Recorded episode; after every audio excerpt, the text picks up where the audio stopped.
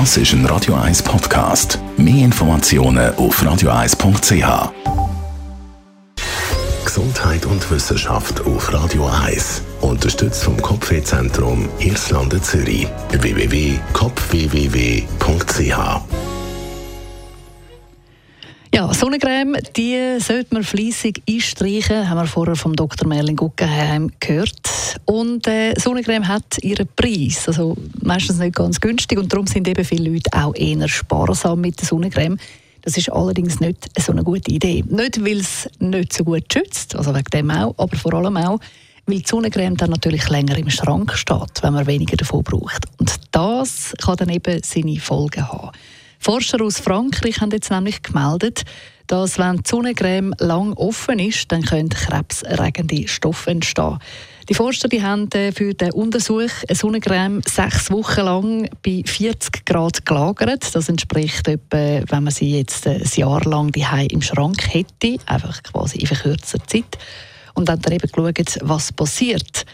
Und die Sonnencreme von renommierten Marken wie Garnier, La Roche-Posay oder Biotherma sind untersucht worden, wie das eine Auswirkung hat, wenn man sie eben so lange behaltet, wenn man sie an äh, doch wärmeren Temperaturen aufbewahrt.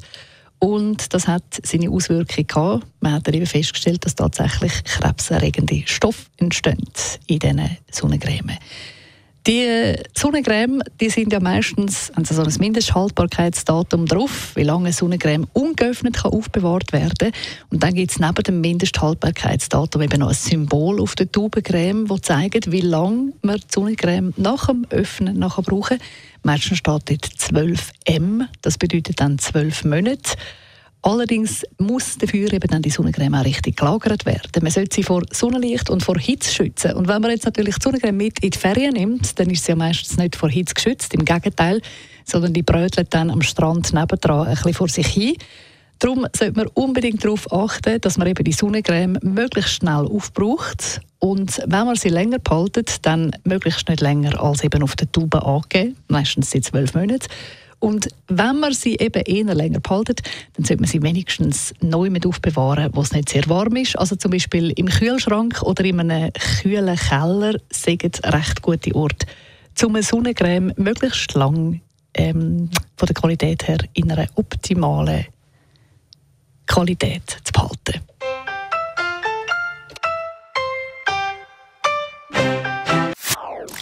Das ist ein Radio 1 Podcast. Mehr Informationen auf radio1.ch.